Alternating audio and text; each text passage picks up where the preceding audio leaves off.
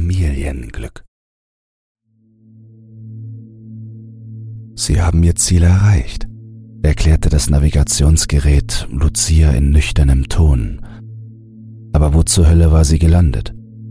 Hilflos schaute sie sich um. Sie war eingeschlossen in einem nassen Regenvorhang, hinter dem sich in alle Richtungen finsterer Wald erstreckte. Es schien, als wolle sich die Nacht als endloser Herbstregen auf die Erde stürzen und die junge Frau mit ihrem schwarzen Saft ertränken. Auf Lucias kleinen Fiat Panda hatte sie es augenscheinlich ganz besonders abgesehen. Ihre Nervosität stieg, während die Pizza auf dem Rücksitz in ihrem Pappkarton langsam aber sicher abkühlte. Wohin hatte sie nur das verdammte Navi geführt? Ans Ende der Welt? Sie war im totalen Nirgendwo gestrandet. Nie wieder Essen für ihren Onkel ausfahren. Das schwor Lucia sich. Nie wieder Stress und Ärger, wenn die Pizza zu spät und kalt ankam. Etwas, das bei ihr keineswegs selten passierte. Es musste andere Methoden geben, das Studium zu finanzieren, als ein Job im Familienunternehmen, bei dem man von morgens bis abends unter Aufsicht steht. Mittlerweile hasste sie Pizza und alles, was mit italienischer Gastronomie und überhaupt mit Italien zu tun hatte. Lucia verachtete das Land, aus dem ihre Vorfahren nach Deutschland gekommen waren.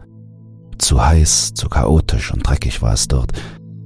Die Italiener waren ihr zu aufdringlich, theatralisch und geschwätzig. Das ging so weit, dass ihr manche vorwarfen, eine Rassistin zu sein. Nichts konnte sie so sehr in Rage bringen, als wenn sie jemand als Italienerin bezeichnete. Das Navi gab jetzt vollständig seinen Geist auf. Porco Dio! fluchte Lucia und schlug auf das Lenkrad. Wenn es eine Sache gab, die sie mit Italien verband, dann waren es Schimpfwörter. Nicht nur die Elementarmächte hatten sich offensichtlich gegen sie verschworen, sondern auch die Elektronik. Und der Sprit ging auch langsam zur Neige. Ihr Cousin Matteo hatte sicher mal wieder nicht getankt, denn das vergaß er immer nach seinen Touren.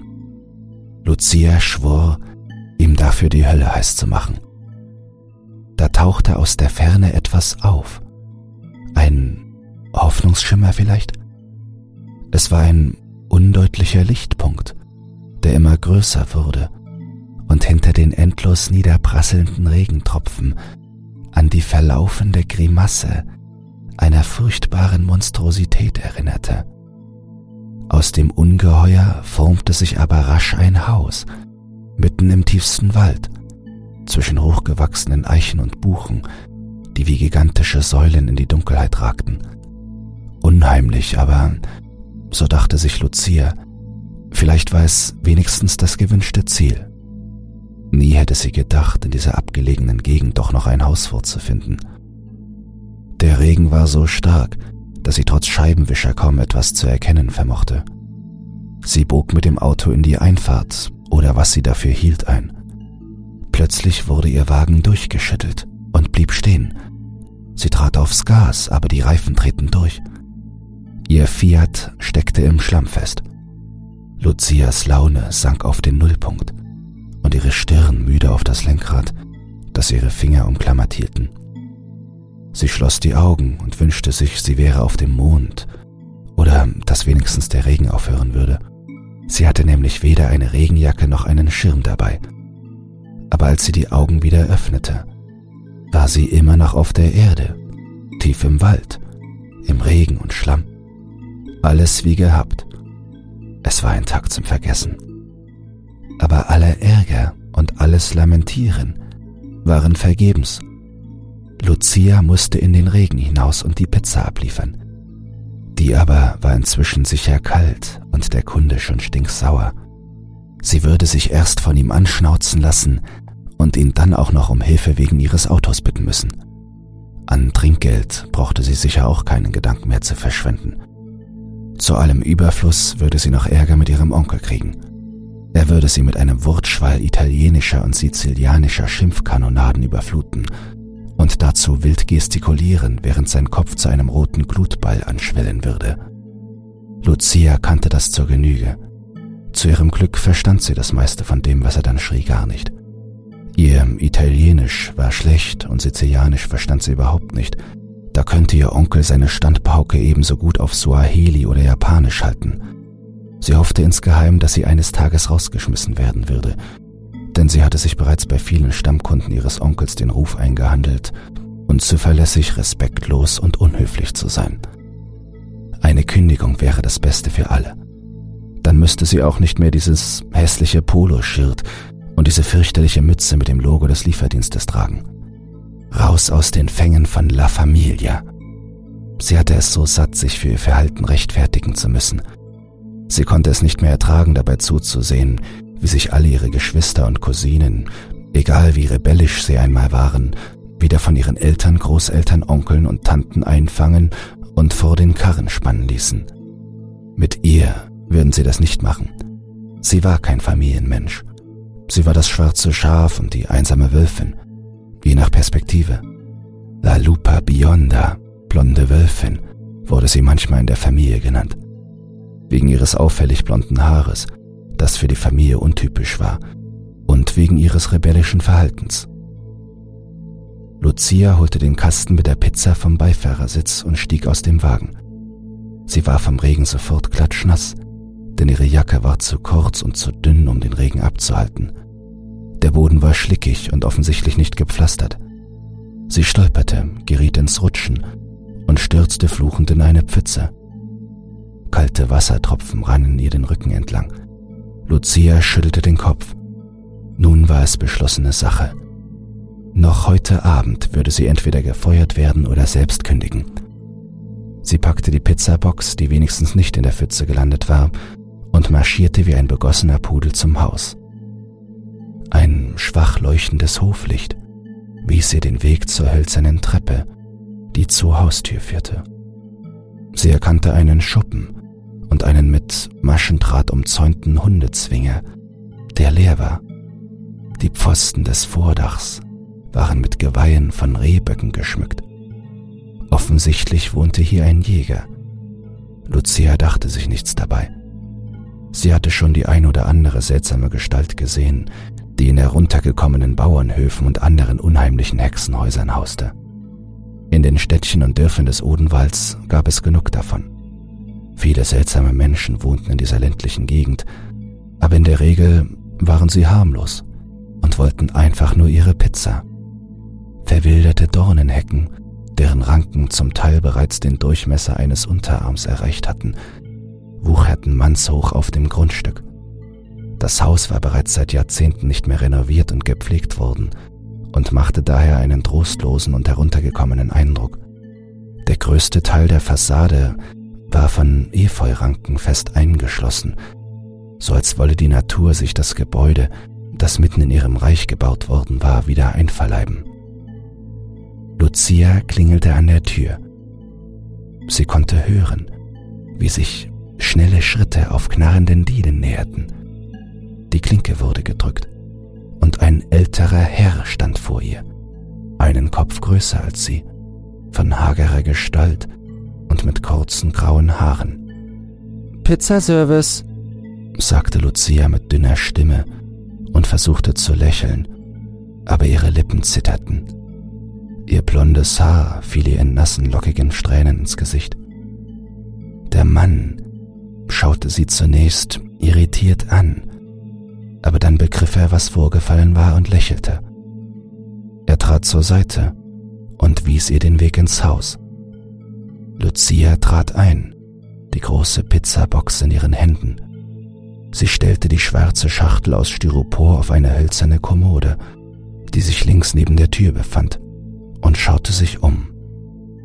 Eine hölzerne Garderobe mit alpenländischen Blumenmotiven Geweihe von Hirschen und Rehen, Zähne von Wildschweinen, kitschige Gemälde von Füchsen und Enten im Wald und eine Treppe mit hölzernem Gelände, die in den ersten Stock führte.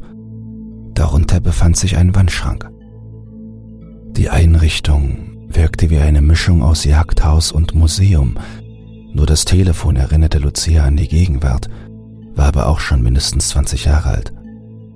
Sie entschuldigte sich wortreich für das späte Kommen und den schlechten Zustand der Pizza, die Sache mit dem Auto und überhaupt, dass alles schiefgegangen war. Der Mann aber winkte ab. Möchten Sie vielleicht ein Handtuch? fragte er höflich. Ich kann Ihnen auch eine Tasse Tee machen.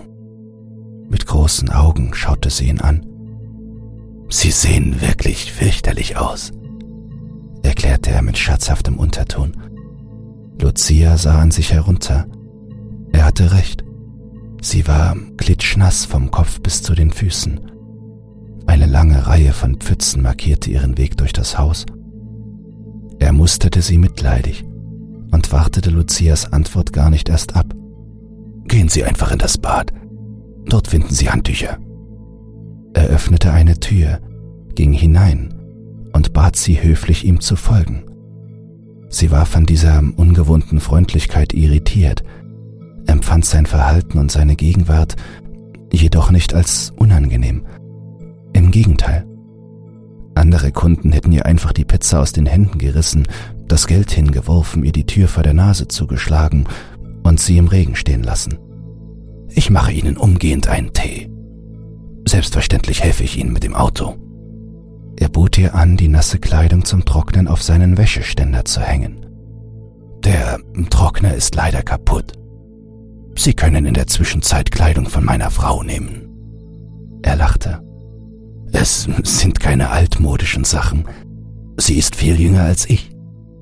Lucia war zwar nicht angetan von der Idee, sich in der Wohnung eines fremden Mannes Kleidung von einer Frau anzuziehen, die sie nicht kannte, aber so nass wie sie war und angesichts der Tatsache, dass die Heizung im Fiat nicht mehr richtig funktionierte, war das vielleicht keine so schlechte Idee. Der Mann, dessen Klingelschild ihn als Volker Lehrmann auswies, zeigte ihr den Weg ins Bad. Es war gleich neben der Küche. Lucia schaltete das Licht an. Das Bad war alt, aber gepflegt und versprühte den Charme der 70er Jahre. Von oben bis unten grüne Blumenkacheln, braunes Waschbecken, braune Kloschüssel, braune Badewanne. Die Bodenfliesen waren wieder grün. Sie nahm sich ein frisches Handtuch und trocknete sich damit ihr Haar. Erinnert mich an die Wohnung von Oma Juliana. Wie zur Hölle konnten die damals sowas schön finden? Sieht einfach nur scheiße aus. An der Badezimmertür klopfte es. Lucia öffnete die Tür einen Spalt. Der freundliche Hausbesitzer überreichte ihr ein Bündel mit Kleidung. Ein T-Shirt, Socken, Shorts und einen Jogginganzug. Nach Farbe und Schnitt musste er aus den 90er Jahren des vergangenen Jahrhunderts stammen. Er hatte recht, das war inzwischen tatsächlich wieder modern. Sie schüttelte sich erleichtert, zog ihre nassen Sachen aus und stieg in den Jogginganzug, der ihr wie angegossen passte. Sollte sie Angst haben? Nein. La Lupa Bionda war kein ängstlicher Mensch und würde sich im Notfall zu verteidigen wissen. Sie hatte mehrere Selbstverteidigungskurse absolviert und trug bei ihrer Arbeit immer einen Elektroschocker bei sich. Gerade hatte sie den Reißverschluss der Sportjacke zugezogen als ihr ein bisher unentdeckter Durchgang auffiel. Er lag direkt gegenüber der Tür, die in die Küche führte. Die alte Holztür war nicht verschlossen. Von Neugier gepackt, schob Lucia sie ein wenig zur Seite. Der Raum war dunkel, die Luft staubig. Eine Abstellkammer vermutete sie. Mit ihren zierlichen Fingern tastete sie an der Wand nach einem Lichtschalter und wurde schnell fündig. Sie schaltete das Licht ein und wich erschrocken ins Bad zurück. Ist alles in Ordnung? Lehrmann klopfte an die Tür. Lucia stand da wie vom Donner gerührt. Ein riesiger schwarzer Hund saß still in dem rätselhaften Zimmer und starrte mit weit aufgerissenen Augen auf die verängstigte Besucherin. Neben ihm Eulen, Marder, Füchse, Hasen, Dachse, Wildschweine, Eichhörnchen, ein Adler und ein Wolf, Katzen und weitere Hunde. Da ist ein riesiger Hund, rief Lucia verängstigt. Lautes Lachen drang aus der Küche hinein. Die Tiere sind alle ausgestopft. Die tun ihnen nichts. keine Angst. Lucia öffnete die Tür. Lehrmann ging an ihr vorbei in das Nachbarzimmer mit seinem ausgestopften Zoo. Sie wollte sich dafür entschuldigen, dass sie ohne zu fragen hineingegangen war. Aber er winkte ab, musterte sie kurz, wie sie mit der Kleidung seiner Frau vor ihm stand, schüttelte den Kopf und wandte sich dem Hund zu. Sie hieß Ronja. Ein altdeutscher Schäferhund sei es, der an Krebs gestorben war. Der Besitzer hatte ihn ausstopfen lassen, weil er sich nicht von ihr trennen wollte. Aber seine Freundin wollte das Präparat nicht in der Wohnung haben. Also stand es bei ihm. Er war sichtlich stolz auf seine Arbeit. Sie stopfen Tiere aus? Ich bin Tierpräparator. Ihr Gastgeber fing an zu erzählen. Er sei ein Meister seines Fachs. Seit 40 Jahren arbeite er in seinem Beruf. Er habe für Jäger, Fürste, für Adlige, Millionäre und einflussreiche Politiker Tiere ausgestopft. In den letzten Jahren gingen die Aufträge leider zurück und ich habe immer weniger zu tun. Seine Miene verdüsterte sich. Meine Arbeit entspricht nicht mehr dem Zeitgeist.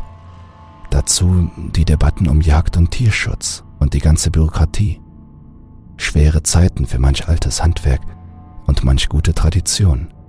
Ich bin wohl ein bisschen aus der Zeit gefallen, resümierte er schulterzuckend.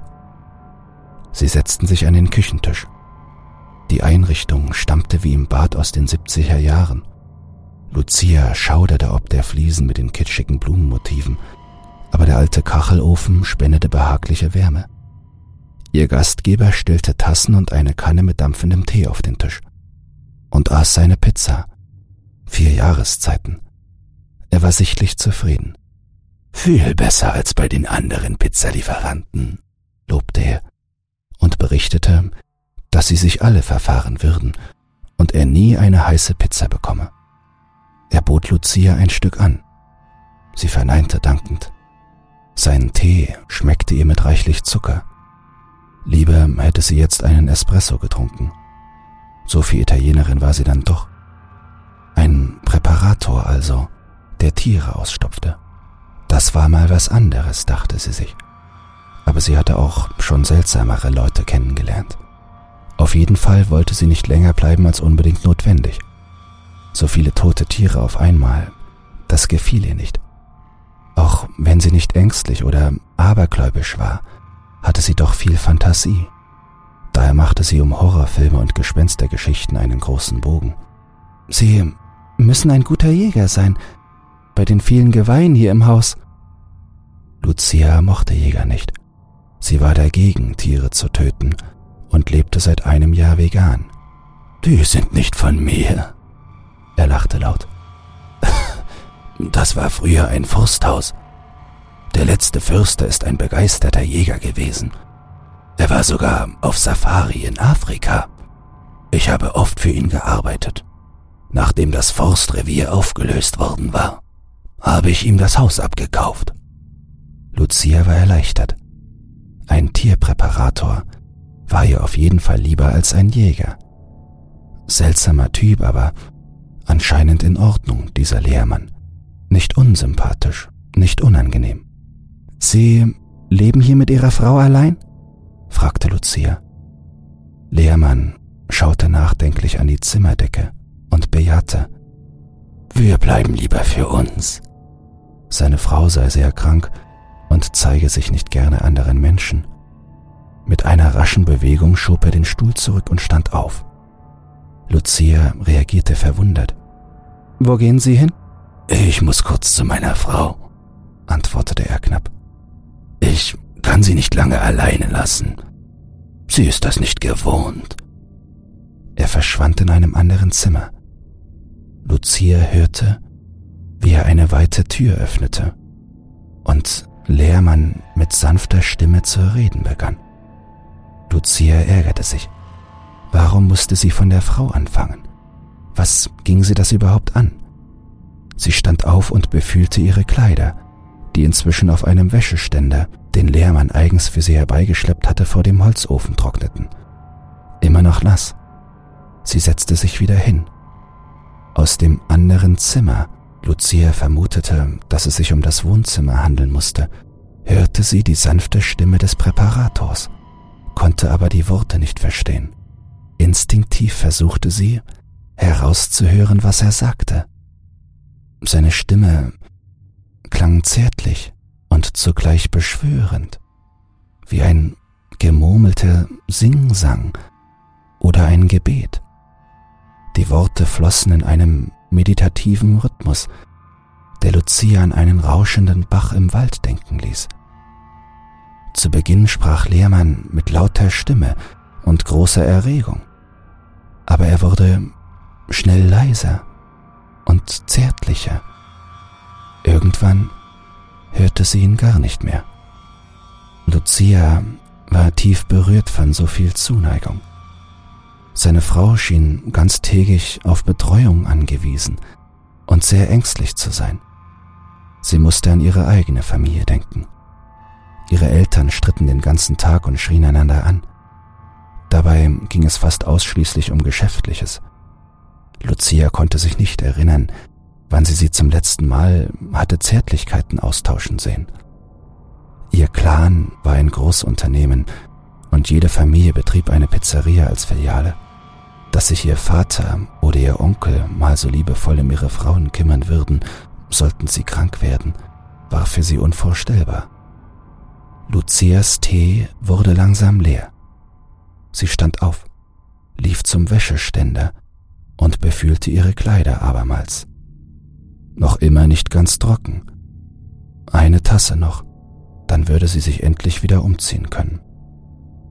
Es war ein komisches Gefühl, die Kleidung einer anderen Frau zu tragen, die sie nicht kannte, die zwar im Haus und in ihrer unmittelbaren Nähe war, zu der sie aber trotzdem keinen Kontakt hatte. Lehrmanns Stimme war aus dem Nachbarzimmer immer noch als ein gleichmäßiges Gemurmel zu vernehmen. Gelegentlich verstand sie ein Wort, aber daraus ergaben sich keine Zusammenhänge, und das war auch gut so. Wollte sie wirklich wissen, was mit der Frau passiert war? Letzten Endes war ihre Neugier bloßer Voyeurismus. Wie sollte sie auch wirkliche Empathie für einen Menschen aufbringen, den sie gar nicht kannte, ja nicht einmal gesehen hatte? Lucias Kleider waren inzwischen beinahe trocken, und sie beschloss, die Sachen wieder anzuziehen. Das bisschen Feuchtigkeit würde ihr schon nichts ausmachen. Dann vernahm sie ein dumpfes Geräusch. Das klang, wie wenn ein schwerer Gegenstand auf den Boden gefallen war oder ein Mensch. Ein Schrei folgte, der aber sofort unterdrückt wurde. Es war Lehrmanns Stimme. Lucia schritt zur Tür, die in das Esszimmer führte. Der Raum lag im Dunkeln. Nur aus dem Zimmer, wo sich der Präparator und seine Frau befanden, fiel ein schmaler, schemenhafter Lichtstrahl auf die alten Holzdielen des Bodens. Ist alles in Ordnung? Sie erhielt keine Antwort. Vielleicht sollte sie besser einen Arzt rufen. Ihre Sorge wuchs. Sie schaltete das Licht im Esszimmer ein. Unzählige Augen starrten sie an. Köpfe von Antilopen, Zebras, Gnus, Bisons, Bären, Schlangen, Tigern, Löwen, Leoparden, aufgerissene Mäuler, riesige Zähne. Das ganze Zimmer war voll davon. Lucia unterdrückte mühsam einen Schrei. Sie schritt durch den Raum, öffnete die Tür, die nur einen Spalt weit offen stand. Der andere Raum war eine Art Wohnzimmer. Bücherregale, Wandschrank, ein Sofa, auf dem eine Puppe saß, ein Fernseher, Kitschbilder von Naturlandschaften, Wildtieren und noch mehr ausgestopfte Tiere. Alles im Halbdunkeln. Nur eine kleine Tischlampe spendete Licht. Lehrmann kniete vor dem Rollstuhl, auf dem seine Frau saß. Sie trug ein bodenlanges blaues Kleid und einen ausnehmend großen weißen Hut. Ist alles in Ordnung? Lucia erhielt wieder keine Antwort auf ihre Frage. Ihr Blick fiel auf die Hand der Frau, die im Rollstuhl saß. Sie sah seltsam aus.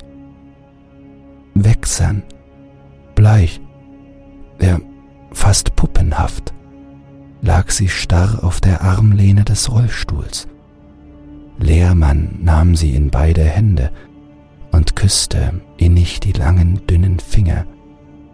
Er bemerkte Lucias Anwesenheit nicht. Sein Körper bebte und zitterte. Er hatte die Augen geschlossen und schien völlig in seine Gedankenwelt versunken zu sein. Unablässig wiederholte er seine zärtlichen Liebesbezeugungen und küsste ihre Hände, die aussahen wie die Hände einer Puppe. Lucias Puls schnellte in die Höhe, unwillkürlich hob sie ihren Kopf und sah in die Augen der Frau im Rollstuhl. Sie zwinkerten nicht, wirkten gläsern, starrten ins Leere und waren umrahmt von einem Gesicht, das bleich und maskenhaft war, ohne irgendeine menschliche Regung. Lehrmann drehte sich um. Er war aus seiner Trance erwacht. Was machen Sie hier? fuhr er Lucia mit erregter Stimme an. Ich sagte Ihnen doch, meine Frau ist krank. Sie will nicht gestirrt werden. Lucia wich zurück. Lehrmann hielt inne. Er schaute auf die unheimliche Gestalt im Rollstuhl. Seine Gesichtszüge verloren an Anspannung, wurden sanft. Wir waren glücklich. Ich und Corinna, fing er an. Wir hatten eine kleine Tochter namens Sophie. Sie war so ein fröhliches und ungezwungenes Kind. Aber sie starb mit zwei Jahren. Einfach so ganz plötzlich. Glauben Sie mir, Sie können sich nicht vorstellen, wie schrecklich es ist, sein eigenes Kind zu verlieren. Er streichelte seiner Frau zärtlich über die Wange. Sie zeigte keine Regung. Ihre Haut wirkte künstlich, wie wächsernes Papier. Corinna hat es nicht verkraftet. Ich wollte ihr helfen, also habe ich ihr ein Geschenk gemacht. Er wies mit zitterndem Zeigefinger zur Puppe auf dem Sofa. Sie hatte die Größe eines zweijährigen Kindes. Es war ein Mädchen mit blonden, lockigen Haaren. Lucia wurde starr vor Schreck. Ich bin ein Meister meines Fachs. Ich habe großartige Arbeit geleistet. Finden Sie nicht auch? Sie können sich nicht vorstellen, wie schrecklich es war, so viel zu präparieren. Von Grauen erfüllt, wich Lucia zurück. Sie sehen meiner Frau sehr ähnlich. Jetzt, wo Sie ihre Kleidung tragen, fällt es mir erst richtig auf die gleichen Augen. Sie hat genauso reagiert, als ich ihr unsere Tochter präsentiert habe. Dabei hatte ich mir so viel Mühe gegeben. Ich wollte unsere Familie bewahren. Er stand auf. Aber sie hat mein Geschenk zurückgewiesen. Am nächsten Morgen fand ich sie mit dem Strick um den Hals im Schuppen. Es war grauenvoll. Jede Nacht träume ich davon. Die starren, toten Augen, die Kälte ihres Körpers. Ich wollte einfach meine Familie nicht verlieren. Er trug den Gedanken nicht, allein sein zu müssen. Also habe ich wieder eine Entscheidung getroffen. Er hielt kurz den Atem an. Bei ihr fiel es mir noch schwerer. Ich wäre beinahe wahnsinnig geworden, als ich ihr die Haut. Lehrmann stoppte, als er Lucias panischen Blick bemerkte. Erst das Kind, dann die geliebte Frau. Glauben Sie mir, das ist mehr als ein gewöhnlicher Mensch ertragen kann. Ich habe gerettet, was zu retten war. Können Sie das verstehen? Lucia schwieg. Sie zitterte. Sehen Sie meine Frau an. Ist sie nicht schön? Seit 20 Jahren unverändert. Sie trägt ihr Lieblingskleid und den Hut, den ich ihr auf unserer Hochzeitsreise in Italien geschenkt hatte. Und sehen Sie Sophie. Er wies mit der Hand zu diesem puppenhaften Gebilde auf dem Sofa, das einmal ein Kind gewesen war. Dieselbe kindliche Unschuld wie vor 20 Jahren. Lucia wurde leichenblass. Was wollen Sie jetzt tun? Lehrmanns Blick war auf sie gehaftet. Wollen Sie jetzt die Polizei rufen? Wollen Sie das? Ich habe nichts Unrechtes getan, nur meine Familie bewahren wollen. Er schlug mit der Faust auf den Wohnzimmertisch. Sein Fuß blieb am Rollstuhl hängen. Die Hand des ausgestopften Präparates, das einmal seiner Frau gewesen war, rutschte von der Armlehne. Lehrmann stürzte entsetzt zu seiner Frau, hob vorsichtig und zitternd den Arm auf die Lehne. Die Finger der Frau wackelten, wie die Finger einer Strohpuppe. Sehen Sie, was Sie angerichtet haben, schrie er Lucia ins Gesicht. So etwas kann sie zerstören. Lucia wollte etwas sagen, aber ihr versagte die Stimme. Sie sehen Corinna wirklich ähnlich wie aus dem Gesicht geschnitten. Er ging auf Lucia zu. Schweißperlen rannen von seiner Stirn, die sich rot färbte. Was werden Sie tun? Werden Sie schweigen? Oder werden Sie die Polizei verständigen? Er ballte die Faust. Ich werde mir nicht meine Familie nehmen lassen. Seine Stimme überschlug sich. Nein, du dumme Schnepfe verstehst mich nicht.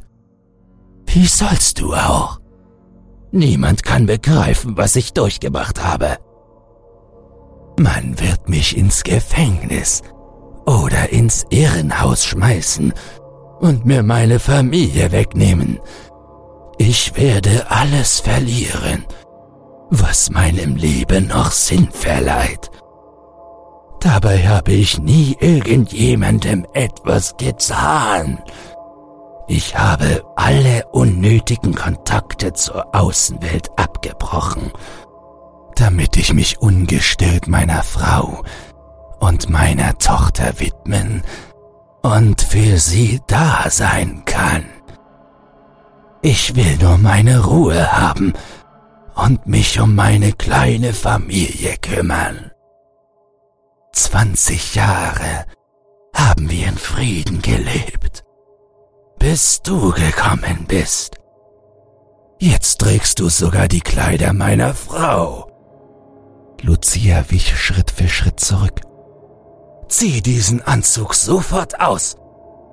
Du hast ihn nicht verdient. Lehrmanns Adern traten wild pulsierend an den Schläfen hervor. Lucia zog zitternd am Reißverschluss der Sportjacke. Schneller! Lehrmann stürmte auf sie los.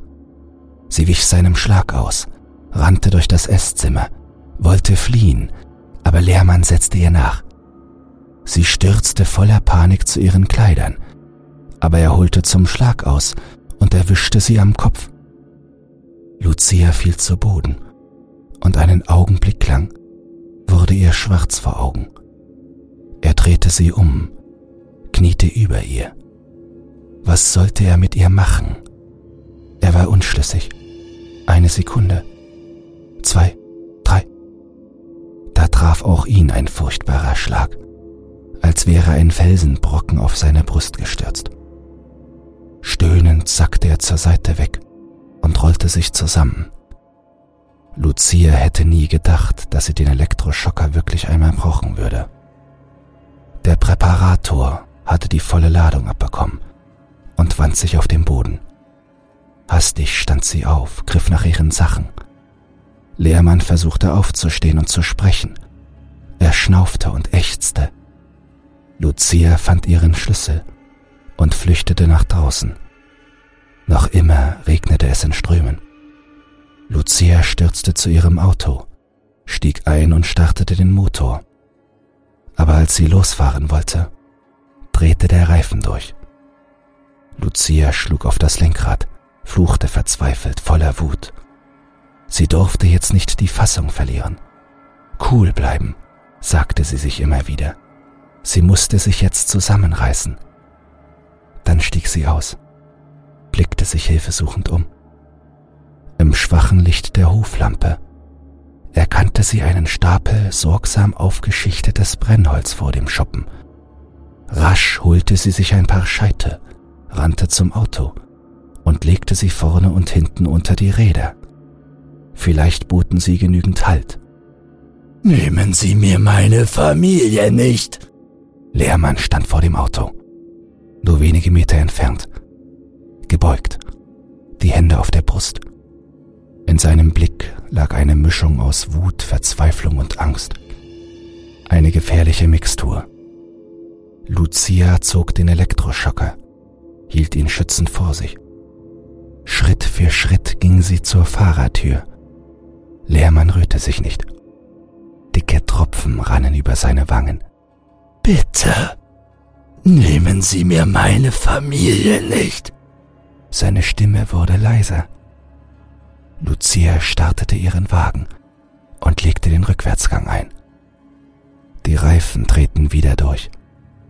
Sie schloss die Augen, atmete tief durch und versuchte es noch einmal, trat die Kupplung und gab vorsichtig Gas. Ihr Fuß bewegte sich in Zeitlupe. Nur nicht durchdrehen, sagte sie sich immer wieder. Nur nicht durchdrehen. Der Mann schritt nach vorne, stützte sich auf die Motorhaube des laufenden Wagens. Im Scheinwerferlicht wirkte sein Gesicht noch hagerer und knochiger als vorhin im Haus. Die glasigen, von schwarzen Ringen umrandeten Augen verschwanden fast in den riesigen Augenhöhlen. Er sah aus wie ein Gespenst aus den Tiefen des Waldes, das sich langsam im Regen auflöste. Endlich fanden die Reifen Halt. Das Auto fuhr zurück. Lehrmann ließ los. Er taumelte, stürzte aber nicht. Bitte, schrie er sie an. Was hätten Sie getan? Corinna ist tot, schrie Lucia aus sicherer Entfernung durch die offene Fensterscheibe. Ihre Familie ist schon lange tot. Sie brauchen Hilfe. Dann fuhr sie los. Eine Weile beobachtete er regungslos, wie sich der Fiat mit hektischen, ruckartigen Bewegungen von ihm entfernte. Dann wandte er sich wortlos ab und ging in den Schuppen, um mit zwei Kanistern wieder herauszukommen. Sie fuhr schneller, aus der Einfahrt hinaus auf die Straße. Die Hinterreifen rutschten vom Asphalt. Sie bremste abrupt. Bloß nicht nochmal stecken bleiben. Sie legte den Vorwärtsgang ein und gab Gas. Fuhr sie auch in die richtige Richtung. Was, wenn sie sich im Wald verirrte? Wenn sie im Kreis fuhr und vielleicht wieder an diesem schrecklichen Hexenhaus herauskäme? Ein Lichtblitz fuhr in ihre Augen. Lucia stoppte den Wagen und beobachtete entsetzt, was sich vor ihren Augen abspielte. Das Haus stand lichterloh in Flammen. Offensichtlich wollte Lehrmann keine Hilfe annehmen. Lucia gab Gas und fuhr davon. In den tiefen Wald. Irgendwo hin. Egal wo. Einfach nur weg von diesem schrecklichen Ort.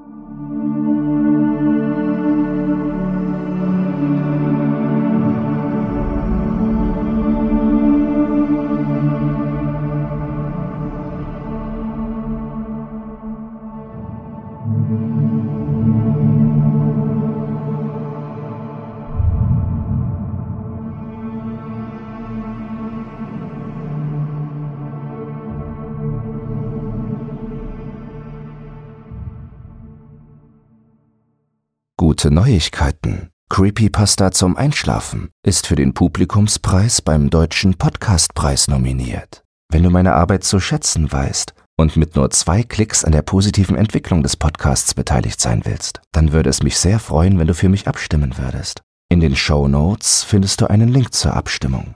Dabei ist keine Registrierung oder dergleichen erforderlich. Einfach auf Jetzt abstimmen klicken und fertig ist die Laube.